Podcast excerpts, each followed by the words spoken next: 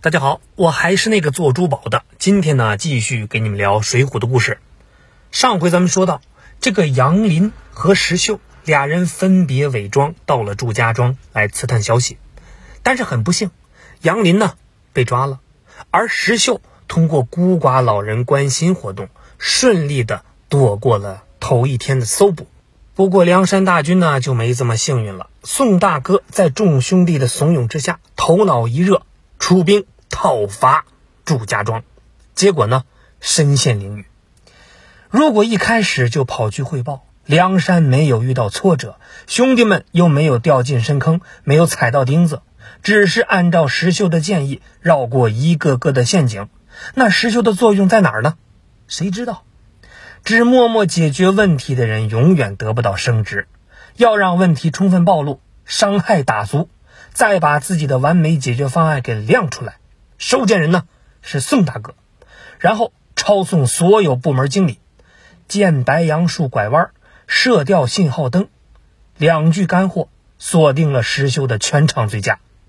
梁山的嘴炮们偃旗息鼓，他们大约头回感受到能撤退是一种幸福。忙着把脚上刺的兄弟们没工夫夸石秀，因为表现好不是一次就够，需要在短时间内多次突出表现，才能留下深刻印象。行，再来，梁山还需要和登州的兄弟里应外合，要有一个假装被擒拿渗透进祝家庄内部。任务看似简单，实则呢非常悬。孙立说是带着团队来当内鬼帮梁山的。孙立又是祝家庄的总教头栾廷玉的师弟，那孙立到底是什么人呢？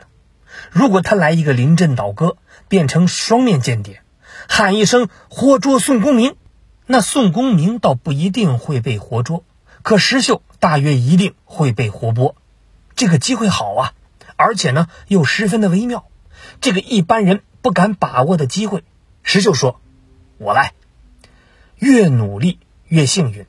爱拼命才能活命，果然，这把呢，秀儿又赌赢了，全息全影的打入内部，关键时刻里应外合。按说两次都表现不错，应该够了吧？那是他们，我石秀必须多来一次。祝家庄被攻破了，精神小伙祝朝凤准备从后山断崖上溜冰逃走，庄子里是一片大乱。登州城里的几个哥们儿还在砍杀一些喽啰，才被释放的谦儿爷开始搜罗金银财宝。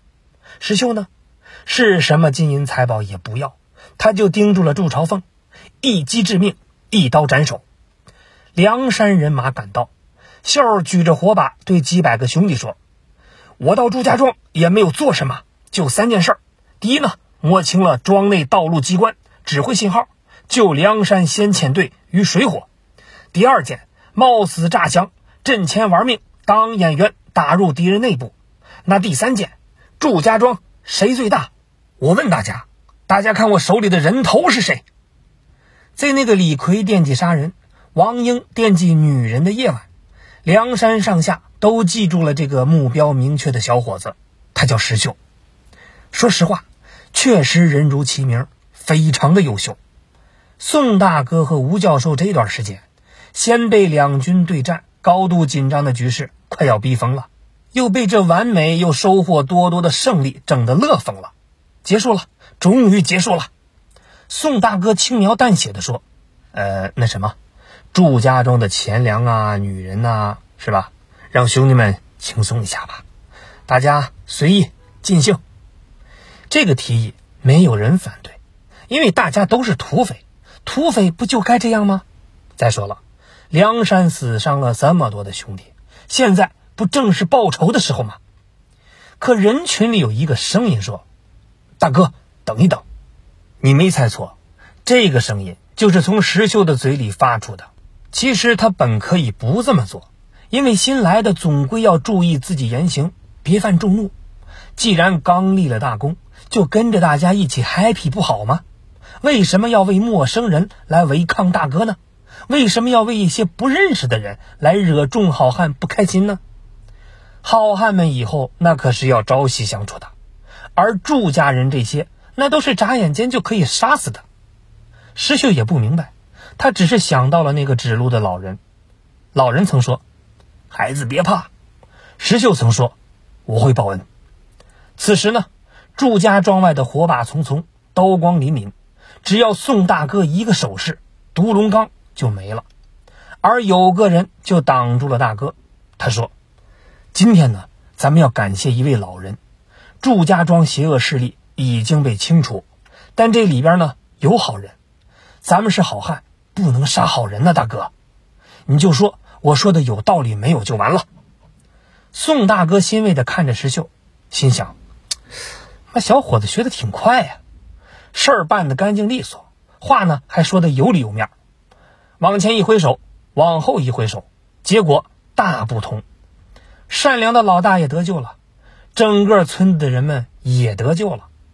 有戴眼镜的朋友呢就会问：“我记得你有一期讲的是一个好汉太坏了，他为了一点小事就耿耿于怀，他还坑大哥。”杀嫂子，尤其是害苦了曾经帮助过他的潘大爷，他简直禽兽不如啊！